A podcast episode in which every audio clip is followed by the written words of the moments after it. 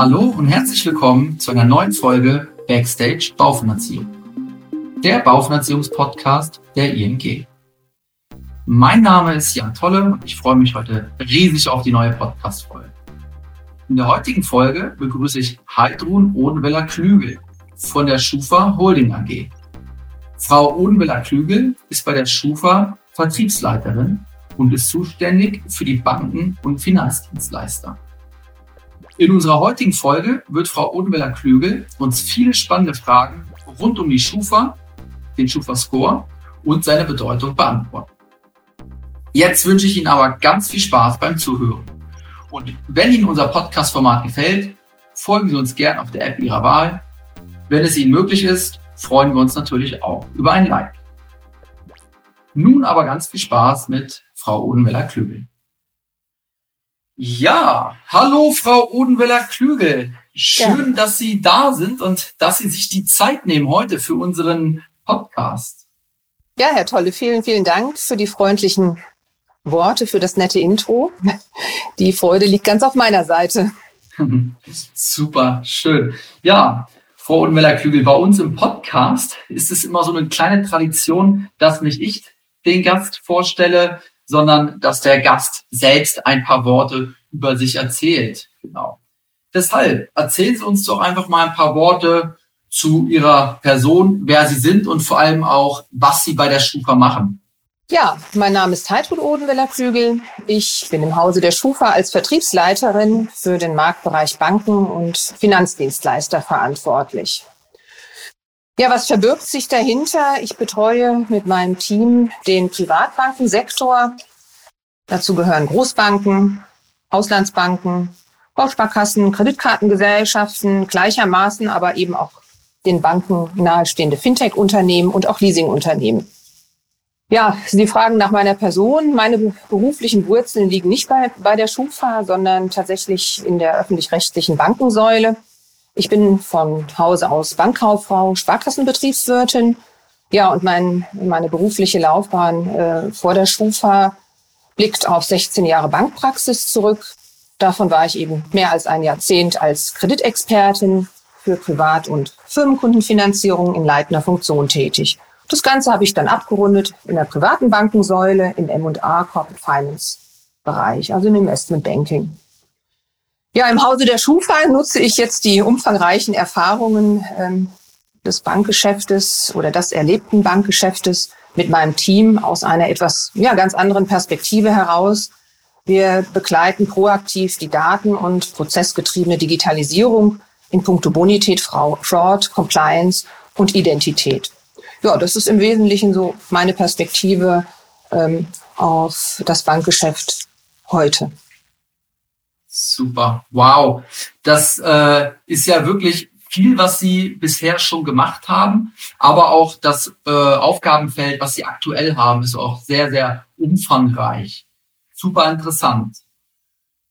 Gut, dann würde ich vorschlagen, dass wir mal mit der ersten Frage beginnen. Äh, lassen uns einfach mal auf die Schufa schauen. Also der Begriff Schufa ist, glaube ich, allen bekannt, zumindest vom Namen her, kennt den Namen gefühlt oder das Wort Schufa gefühlt jeder. Ähm, ja, doch was macht die Schufa eigentlich? Wie funktioniert sie und äh, welche Daten äh, verarbeitet die Schufa? Vielleicht können Sie uns dazu etwas erzählen. Ja, lassen Sie uns vielleicht einfach mal einen ganz kleinen Blick auf ähm, die Kernaufgabe der Schufa werfen. Da würde ich sehr gerne aufbauend beginnen. Ja, die Kernaufgabe der Schufa ist ja wie schon seit ihrer Gründung im Jahr 1927 ganz simpel Geschäft zu ermöglichen. Geschäft zu ermöglichen, nämlich zwischen zwei Parteien. Das kann sein ein Unternehmen und eine Privatperson. Das können aber Geschäfte auch sein zwischen zweier Unternehmen. Die Schufa ermöglicht Geschäfte zwischen zwei Parteien, indem wir eben Informationen zum Zahlungsverhalten, aber auch zur Prüfung der Identität der Geschäftspartner zur Verfügung stellen. Die Information erhält die Schufa von ihren sogenannten Vertragspartnern, also von Unternehmen aus der Kreditwirtschaft, die Informationen zum Zahlungsverhalten ihrer Kunden an die Schufa melden und im Gegenzug auch abrufen können. Und da kommen wir mhm. auch gleich auf die Charakteristiken unserer Vertragspartnerunternehmen. Das sind beispielsweise Banken, Finanzdienstleister, Versand- oder Onlinehändler, Energieversorger oder Immobiliengesellschaften. Das ist erstmal so, ich sag mal, das Umfeld, in welchem wir uns bewegen. Und warum tun wir das eben? Das ist natürlich der Kern auch, damit eben genau diese Unternehmen, unsere Vertragspartner einschätzen können, wie hoch oder wie niedrig eben das Risiko eines Zahlungsausfalles ist. Ja? Sie können mit diesen Instrumenten schnelle und sichere Geschäftsentscheidungen treffen. Das ist der Blickwinkel aus ja, der Brille unserer Vertragspartner ähm, aus der Brille des Verbrauchers, also des Endkunden. Der Endkunde profitiert eben auch von diesem System, nämlich dahingehend, dass ähm, der Geschäftspartner eben schnelle Entscheidungen treffen kann, seine Wünsche schnell erfüllen kann und ähm, der Endkunde, wir sind ja letztlich alle irgendwo Endkunden, nicht noch weitere umständliche Unterlagen wie Kontoauszüge oder ähnliches eben einreichen müssen. Genau. Und über diesen Weg ermöglicht eben die Schufa zum Beispiel Online-Kreditanträge oder eben auch den Kauf auf Rechnung. Mhm. Verstehe. Ja, sehr interessant. Also grundsätzlich haben wir da ganz, ganz viele Berührungspunkte. Gerade der Punkt Schnelligkeit, äh, den Sie genannt haben. Bei uns ist es ja zum Beispiel auch so, dass wenn ein Vertriebspartner bei uns für einen Kunden einen Fall im System eingibt und diesen dann vorprüft, dann ziehen wir uns als Bank auch direkt eine Schufa-Auskunft und kriegen da die Daten von ihnen übermittelt.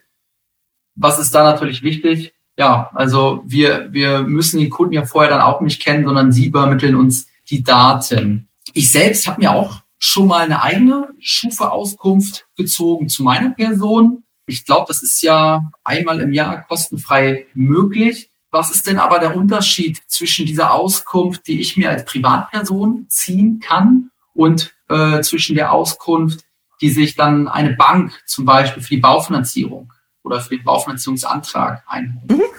Genau, Sie zielen hier auf die, wie Sie sagten ja schon, kostenlose Selbstauskunft ab. Was enthält die? Die enthält eine Aufstellung aller Informationen, die die Schufa über die Person, über Sie, über den Endkunden eben gespeichert hat, inklusive der Angaben, woher diese Informationen stammen und auch an welches Unternehmen sie gegebenenfalls der letzten zwölf Monate weitergegeben wurden. Das sind, ich sag mal, die Säulen der Selbstauskunft. Banken bekommen eine etwas andere Auskunft. Insbesondere Banken, aber eben auch andere Vertragspartner der Schufa erhalten in dieser Auskunft nie alle Informationen, die wir zu einer Person gespeichert haben, sondern immer nur genau diese Informationen, die zur Absicherung des Geschäftes nötig sind. um das jetzt auch genau an dem Beispiel nochmal herzuleiten, in einer Selbstauskunft, die ja im Wesentlichen nur den Verbraucher vollumfänglich interessiert, steht zum Beispiel das Girokonto der ING DIBA drin. Wenn jetzt heute eine Bank eine Auskunft einholt, dann steht dort äh, nicht ähm, gekennzeichnet das Girokonto der ING DIBA drin, sondern dort wird, ich sag mal, anonymisiert ausgewiesen, dass der Kunde ein Girokonto hat. Wo und bei welcher Bank und bei welchem Bankpartner das der Fall ist, erhalten Sie eben als Banknutzer dieser Auskunft nicht übermittelt. Die Schufa arbeitet in dem Punkto eben in einer sehr wettbewerbsneutralen Rolle und ähm, genau, dem werden wir gerecht und deswegen zum Beispiel wird eben nicht ähm, die Herkunft dieser Daten explizit ausgewiesen, sondern nur das Faktum, dass ein Konto oder ein Kredit existiert. Ja, darüber hinaus erhalten eben die Banken im Speziellen auch bei Anfrage zu einem Baufinanzierungsantrag zum Beispiel eine Prognose zum Ausfallrisiko. Das ist der sogenannte Score. Und zusätzlich laufen dann eben auch äh, Informationen zu laufenden Kreditverpflichtungen oder auch äh, Informationen zu eventuell vorliegenden Zahlungsstörungen. Diese Parameter werden eben auch in der Auskunft ausgewiesen, die Sie als Bank erhalten. Naja, mhm. und äh, diese gesamten Informationen der Schufa fließen dann üblicherweise in eine Risikobewertung der Bank ein. Und infolgedessen trifft die Bank dann eben die Kreditentscheidung auf Basis ihrer eigenen Risikovorgaben. Mhm. Verstehe. Also ich habe mal gelernt, dass äh, der Schufa-Score sich äh, aus verschiedenen Merkmalen zusammensetzt. Was für die Schufa, sage ich mal, positiv ist beim Score oder beim Merkmal, kann für uns als Bank eher negativ sein. Wie differenziert die Schufa denn zwischen positiven und negativen Merkmalen? Ja, also wie schon gesagt auch, die Schufa liefert eben mit ihren Informationen immer nur einen Baustein im Rahmen einer Kreditentscheidung. Das meinen Sie vermutlich damit, naja, das, was für die Schufa positiv ist, ist für die Bank nicht unbedingt positiv oder auch umgekehrt. In der Tat, jedes Unternehmen entscheidet eben selbst, welches Geschäft es noch annimmt oder ab welchem Scorewert zum Beispiel ein Geschäft ja, der Bank als zu riskant erscheint. Lassen Sie mich auf ein Beispiel zukommen. Die Ratingklassen der Schufa beispielsweise gehen von A bis P. A bedeutet ein Ausfallrisiko von weniger als einem Prozent. In den Ratingstufen N, O, P jedoch liegen offene Zahlungsstörungen zum Beispiel vor. Das bedeutet natürlich, das Ausfallrisiko ist also entsprechend hoch. Aber, und das muss man tatsächlich betonen, letztlich entscheidet jedes Unternehmen, also jede Bank für sich selbst, bis zu welcher Ratingstufe es noch Geschäfte abschließt und zu welchen Konditionen letztlich auch und ab welcher Ratingstufe das Ausfallrisiko eben für das Risikomanagement des Unternehmens zu hoch ist. Das sind letztlich auch individuelle Parameter, die die Bank definiert, nicht die Schufa. Mhm. Okay. Und nach diesen Ratingstufen, ich sag mal so, wenn zum Beispiel ein Kunde mal in der Privatinsolvenz war, dann hat man ja Negativmerkmal in der Schufa stehen. Also haben Sie da noch verschiedene Abstufungen oder sehen Sie den Kunden dann halt auch noch als positiven Kunden an oder ist er dann bei Ihnen bei der Schufa auch sozusagen als negativ gelistet? Ja, also die Definition negativ oder positiv, ähm, jetzt auch bezogen auf das dargestellte Score-System, ist wie folgt aufgesetzt in den Stufen A bis M. Das ist eine relativ große Spreizung. Das sind also positiv geratete Kunden ohne eine Zahlungsstörung. In den Ratingstufen NOP, dort werden tatsächlich nochmal auch ja, die Typen und die Charakteristiken der Zahlungsstörung, also der vermeintlichen Negativ Informationen gewichtet ähm, und sich näher angeschaut. Also von daher an dieser Stelle differenzieren wir tatsächlich und das ist, ich sag mal, der Blick von oben auf, auf das Ratingsystem. Okay, verstehe. Und wenn ein Kunde zum Beispiel Negativmerkmal eingetragen hat, weil der Kunde mal in der Privatinsolvenz war, wie lange ist sowas in der Schufa gespeichert? Stichwort Restschuldbefreiung. Ja, genau. Sie, Sie ähm, zielen an der Stelle auf die Speicherfristen ab. Ja, also hier, hier muss man grundsätzlich ähm, erstmal differenzieren zwischen erledigten, also bezahlten Forderungen oder dann eben noch den offenen Forderungen, also noch nicht den bezahlten. Erledigte Negativinformationen werden mit einem entsprechenden Erledigungsvermerk versehen und dann grundsätzlich nach drei Jahren gelöscht. Für anfragende Unternehmen ist in der Auskunft demnach also auch ersichtlich, dass es sich um eine erledigte Forderung handelt, also dass die Schulden in der Zwischenzeit beglichen worden sind. Offene Forderungen bleiben grundsätzlich gespeichert. Also solange die Forderung besteht und der Schufa kein Ausgleich zur Forderung gemeldet wurde, solange sehen Sie also diesen Eintrag in der Schufa-Auskunft. Informationen im Speziellen über Verbraucherinsolvenzverfahren oder Restschuldbefreiungsverfahren werden taggenau drei Jahre nach Beendigung des Insolvenzverfahrens oder der Erteilung der Restschuldbefreiung gelöscht. Also je nachdem, ähm, um welche Art des Eintrages es sich nun mal handelt, gibt es dort standardisierte Verfahren, die eben dort Anwendung finden. Mhm. Verstehe. Okay, Dankeschön. Ähm, jetzt haben wir ja bei uns im Zuhörerkreis viele Vermittlerinnen und Vermittler und die stellen sich sicherlich die Frage, wie kann ich denn als Kunde oder vielleicht auch als Vermittler diesen Scorewert beeinflussen? Gibt es da etwas, womit man den Scorewert des Kunden positiv beeinflussen kann?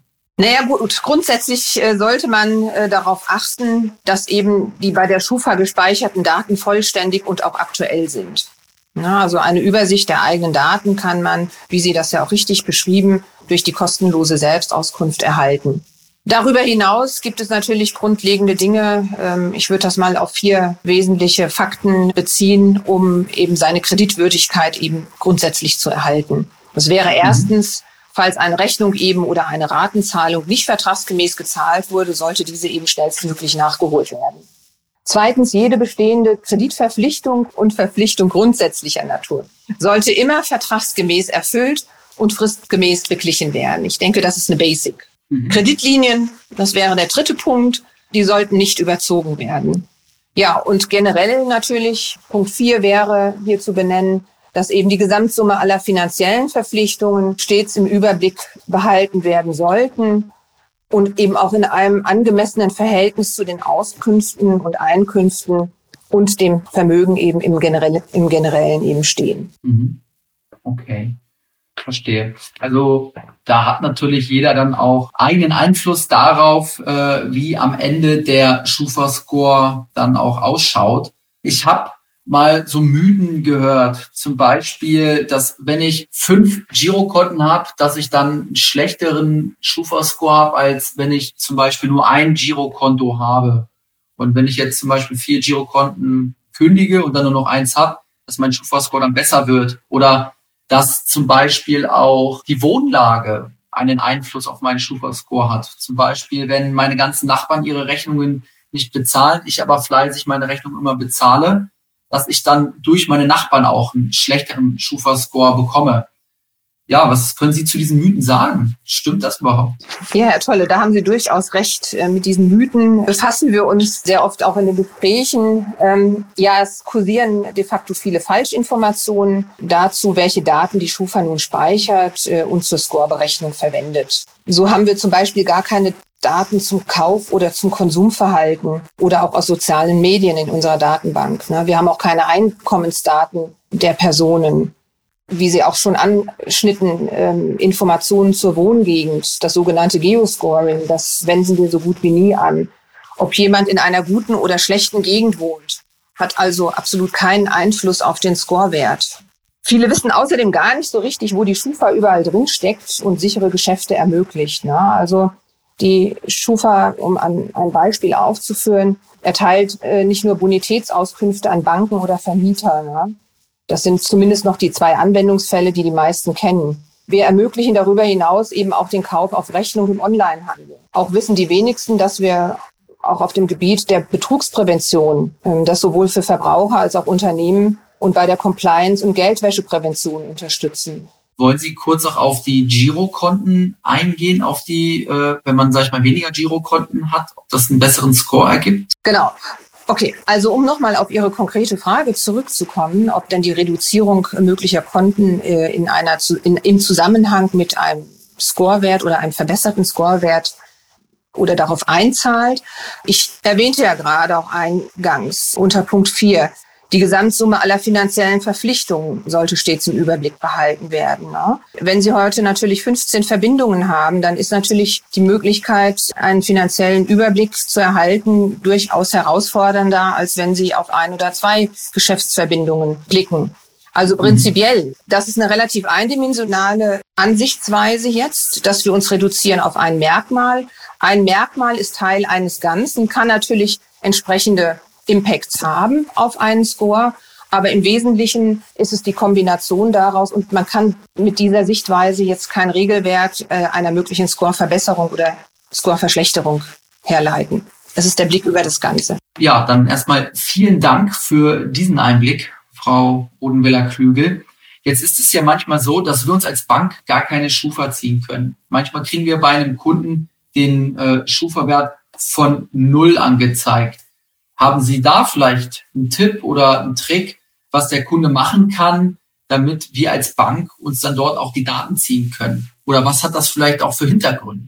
Also grundsätzlich ist es ja mal so, dass die Schufa aufgrund des Personendatenbestandes, dort sind rund 68 Millionen Privatpersonen äh, beinhaltet, äh, wir also in der Lage sind, zu quasi jeder geschäftsfähigen Person in Deutschland eine Auskunft erteilen zu können. Das ist erstmal die Ausgangslage. Aber Sie haben natürlich recht. In seltenen Fällen kann es natürlich trotzdem dazu kommen, dass die Schufa zu einer Person keine Auskunft erteilen kann. Dann stellt man sich natürlich die Frage, was sind die Beweggründe dafür? Das könnte zum Beispiel sein, eine Person war bisher in Deutschland nicht wirtschaftlich aktiv. Zum Beispiel da gerade erst volljährig geworden oder eben neu nach Deutschland gezogen. Das wäre zum Beispiel ein Anwendungsfall. Ein zweiter Anwendungsfall wäre, eine Person hatte bisher nur Kontakt zu Banken, Sparkassen oder anderen Unternehmen, die eben keine Informationen an die Schufa melden. Das wäre ein zweiter möglicher Anwendungsfall. Der dritte Anwendungsfall, der Kunde ist kürzlich umgezogen oder hat den Namen geändert. Die Bank fragt jetzt eben mit diesen neuen Personendaten an und mit diesen Daten kann keine passende Person im Schufa-Datenbestand gefunden werden. In einem solchen Fall lohnt es sich natürlich immer, den Kunden nochmal nach eventuellen Voranschriften oder sonstigen Änderungen in Personendaten zu befragen, sei es Namenswechsel ähm, und da den Dialog eben zum Kunden zu suchen. Und dann natürlich auch den Hinweis ähm, zu geben, doch mal den Blick auch auf die Schufa-Daten zu haben, aus Sicht des Verbrauchers eben. Ja. Mhm, verstehe. Okay, also für unsere Vertriebspartnerinnen und Vertriebspartner bedeutet das also, dass im Antrag natürlich immer der, ja, der ähm, Geburtsname mit angegeben werden sollte, wenn es kürzlich eine Heirat gab oder natürlich ganz, ganz wichtig, wenn es kürzlich einen Umzug gab, innerhalb der letzten drei Jahre vielleicht, dass dann auch die Voranschrift berücksichtigt wird. Und wie Sie gerade sagten, wenn der Kunde vielleicht der Schufa auch aktuell noch nicht bekannt ist, dass man dann vielleicht mit der Hausbank ins Gespräch geht, wo man sein Girokonto führt, dass die Hausbank dann das Girokonto dort auch nachmeldet, damit die Schufa dann dort auch eine Information bekommt. Gut, dann hatten wir ja gesagt, dass die Schufa sich äh, um die Bonitätsauskünfte für Banken, aber auch für Vermieter kümmert. Was macht die Schufa denn da nebenher noch so? Was gibt es noch für weitere Geschäftsfelder? Ja gut, ähm, welche Geschäftsfelder gibt es noch? Im Wesentlichen bewegt sich die Schufa auf vier Säulen. Das ist die Säule der Bonität, ich sag mal, das ist unsere Kernkompetenz, wo, woraus wir gewachsen sind. Wir decken die Säule der Identität ab. Dort bieten wir zur Identitätsprüfung auch GWG-konforme Art zwischenzeitlich Services und ja, medienbruchfreie Lösungen an. Ähm, das ist eine Facette, die noch nicht ganz so bekannt ist, aber seit einiger Zeit in einer sehr konkreten Entwicklung und auch der Produktkonfigurierung ähm, sich befindet. Wir sind auf der dritten Säule des, der Compliance-Lösungen unterwegs.